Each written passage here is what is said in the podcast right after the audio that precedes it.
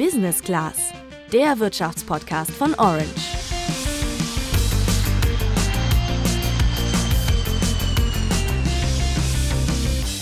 So einen krassen Preissprung wie in den zurückliegenden Wochen gab es in Deutschland noch nie. Seit Beginn der russischen Invasion in der Ukraine hat sich Super E10 um 25 Prozent verteuert.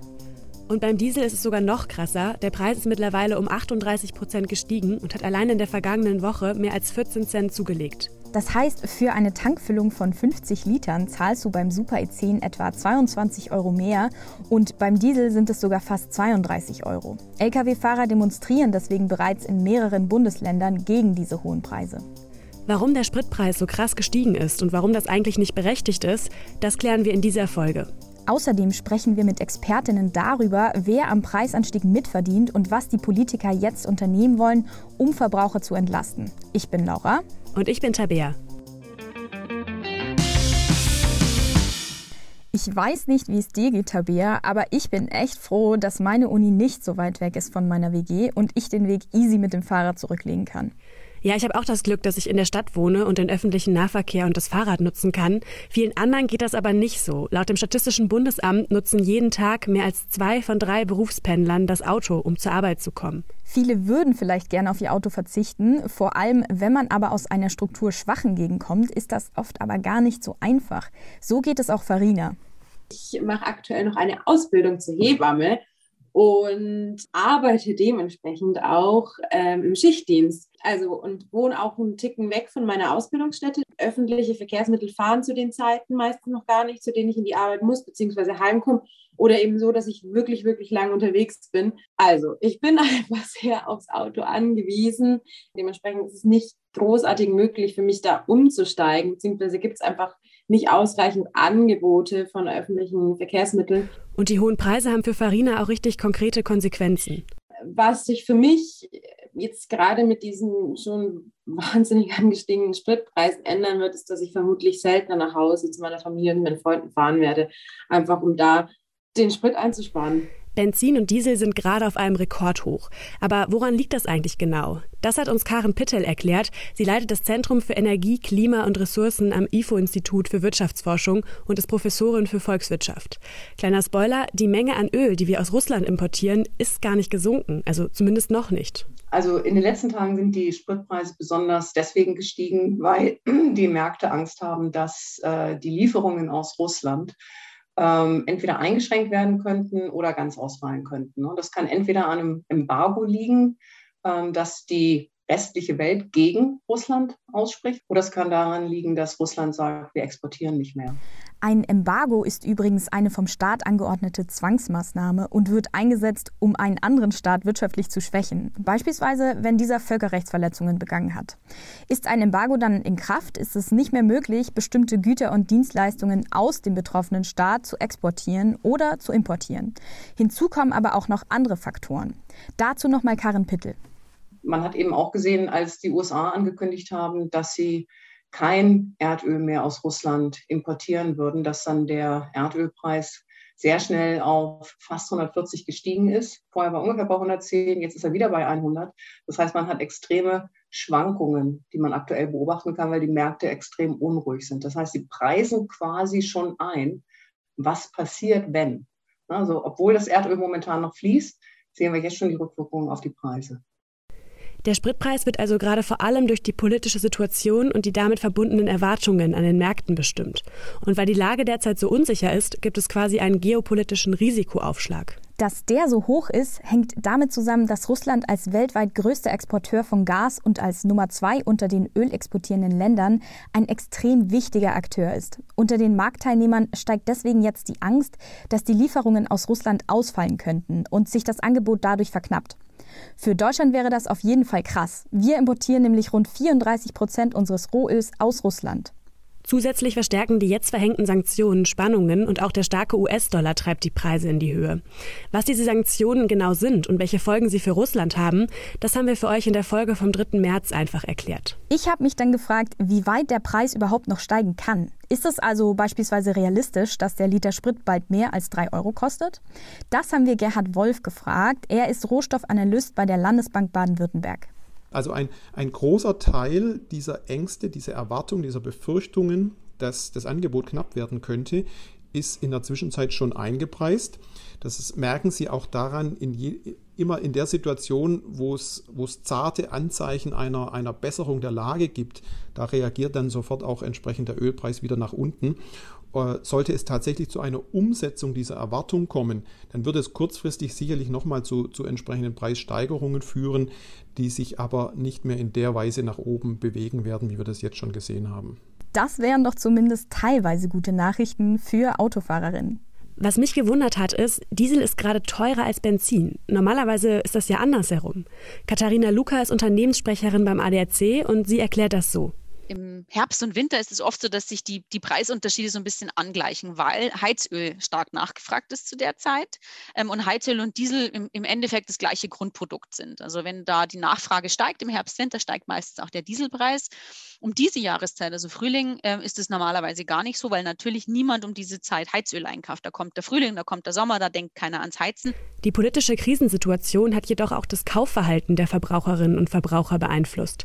Dazu nochmal Katharina Luca. Da ist im Moment einfach tatsächlich eine große Verunsicherung auch bei den Verbrauchern da, dass sie Angst haben, gibt es im Herbst noch Heizöl oder ist es dann wirklich exorbitant teuer? Das heißt, die Leute kaufen antizyklisch und völlig außer der Reihe jetzt vermehrt Heizöl und das lässt den Preis so nach oben treiben und das ist auch der Grund, warum der Diesel ähm, im Moment so viel mehr teurer geworden ist als jetzt ähm, Benzin.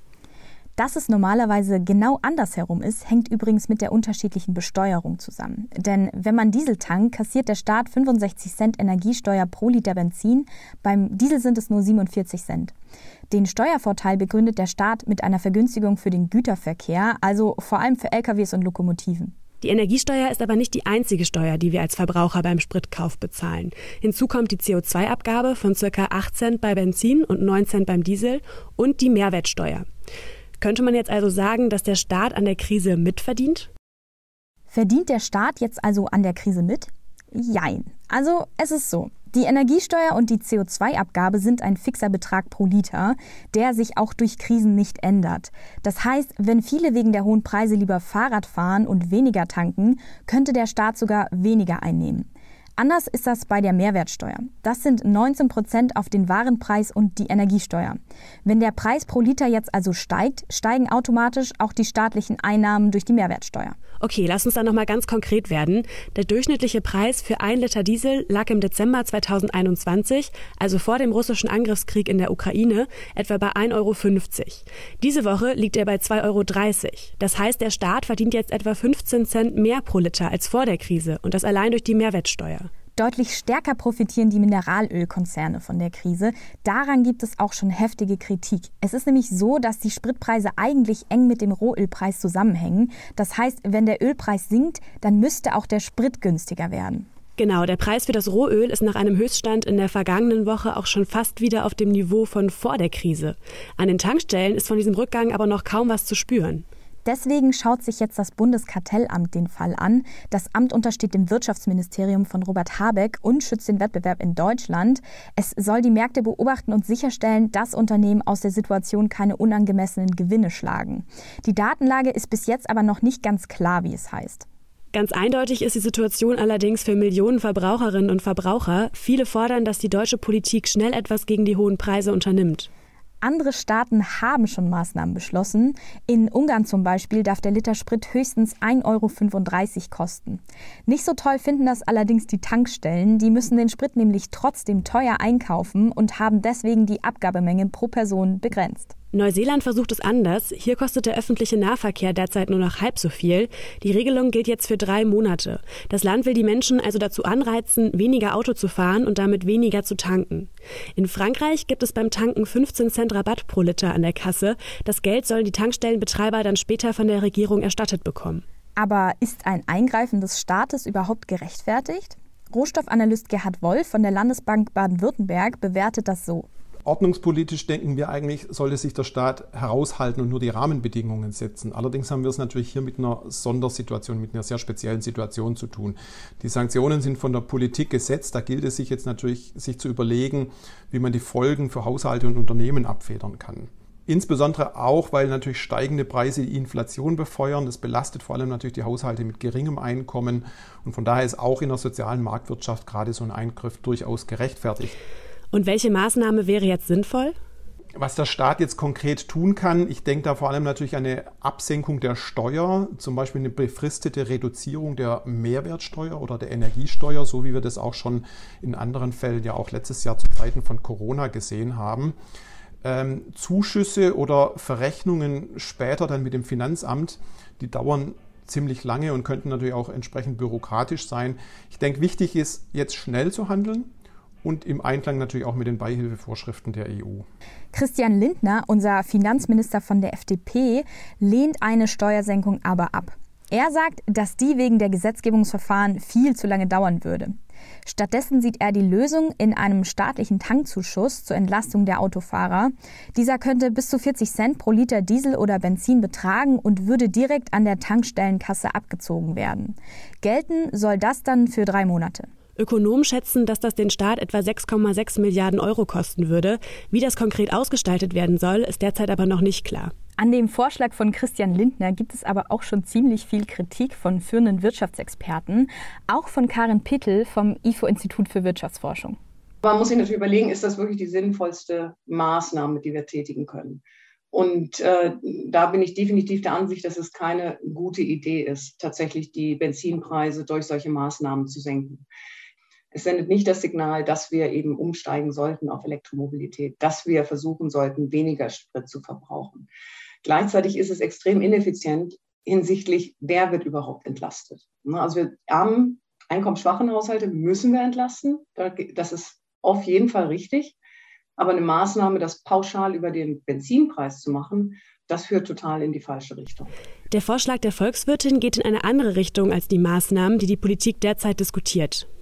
Also insgesamt äh, ist es da sinnvoller, einen pauschalen Ausgleich zu machen. Das heißt also gerade den ärmeren Haushalten zum Beispiel ähm, eine Einmalzahlung oder auch mehrere Monate Einmalzahlungen zu gewährleisten. Ne? Das ist aber ein Pauschalbetrag, der, den ich bekomme, der aber nicht die Signale der Preise außer Kraft setzt. Ne, der Benzin ist trotzdem teuer und ich überlege mir, ob ich das bezahle oder ob ich dieses Pauschale nicht woanders für einsetze. Man kann also eine ganze Reihe von Maßnahmen diskutieren und ihr seht, dass sich Wissenschaft, Politik und Analysten selbst nicht ganz einig sind, was am wirksamsten ist. Was genau jetzt beschlossen wird, das müssen wir noch abwarten. Jetzt bleibt noch die Frage zu klären, wie lange der Sprit noch so teuer bleiben wird. Gerhard Wolf, der Rohstoffanalyst, schätzt das so ein. Ja, das hängt ganz stark natürlich ab von der Entwicklung in der Ukraine und äh, auch von den, von den Aussichten, äh, wie lange der Krieg geht, äh, den Aussichten auf hoffentlich irgendwann einen Waffenstillstand. Von daher ist es im Moment ganz, ganz schwer zu kalkulieren. Ich glaube allerdings schon, dass wir, sagen wir mal, das Schlimmste, was die preislichen Entwicklungen, die ökonomischen Auswirkungen jetzt direkt bei den Spritpreisen angeht, dass wir da schon das Schlimmste gesehen haben. Ähm, aber dass das natürlich noch eine ganze Weile eben auf diesem sehr hohen Niveau bleiben wird. Das Tanken dürfte also noch eine Weile teurer bleiben. Damit ihr beim Autofahren sparen könnt, hat Katharina Luca vom ADAC zum Schluss noch ein paar Tipps für euch. Definitiv kann man noch ein bisschen was sparen. Klar, wir sind auf einem sehr hohen Niveau und richtig günstig tankt man im Moment nirgendwo, aber man kann versuchen, günstiger zu tanken, ähm, wenn man die Tageszeiten nutzt. Also abends ist es im Allgemeinen günstiger als am Morgen. Also gerade so gegen 7 Uhr, wenn halt alle irgendwie so zur Arbeit losfahren, ist es im Schnitt tatsächlich am teuersten. Und am günstigsten ist es abends, also zwischen 18 und 19 und dann nochmal zwischen 20 und 22 Uhr. Dann sollte man unbedingt darauf achten, ähm, dass man auch wirklich immer die günstigste Tankstelle anfährt, dass man vielleicht auch ähm, Spritpreis-App nutzt, ähm, wo man im Umkreis oder auch auf einer bestimmten Route eben sehen kann, wie die Preise an welcher Tankstelle gerade sind. Auch zum spritsparenden Fahren kommen vom ADAC noch ein paar Empfehlungen. Da geht es so drum, dass man ähm, ja, dass man versucht, mit einer möglichst gleichbleibenden Geschwindigkeit zu fahren, dass man ähm, versucht, ähm, die Motorbremswirkung auszunutzen, also beim Ranrollen an die Ampeln, dass man vorausschauend fährt, ähm, dass man versucht, so ein bisschen die, die Ladung ähm, zu reduzieren im Auto, also dass ich eben nicht die Dachbox vom Skifahren einfach noch zwei Wochen drauf lasse, weil ich jetzt keine Lust habe, sie abzumontieren, sondern sie gleich runter mache. Ähm, und dass ich eventuell eben aber auch auf Kurzstrecken verzichte. Damit sind wir wieder am Ende einer Folge angekommen. Jetzt würde uns noch interessieren, wie das bei euch aussieht. Habt ihr euer Auto schon gegen das Fahrrad eingetauscht? Haltet ihr die Maßnahmen, die in der Politik diskutiert werden, für sinnvoll? Schreibt uns das gerne über unseren Instagram-Kanal orange-by-handelsblatt. Und wie immer freuen wir uns natürlich auch über eine Bewertung bei Spotify und Apple Podcasts. Und wenn du über alle News von der Börse und aus der Politik informiert bleiben willst, dann schau doch mal auf handelsblatt.com vorbei. Da haben wir ein besonderes Vorteilsangebot für ein Handelsblatt-Abo für dich reserviert. Den Link dazu findest du in den Show Notes. Wir sind dann nächste Woche wieder für euch da. Bis dahin, macht's gut. Ciao.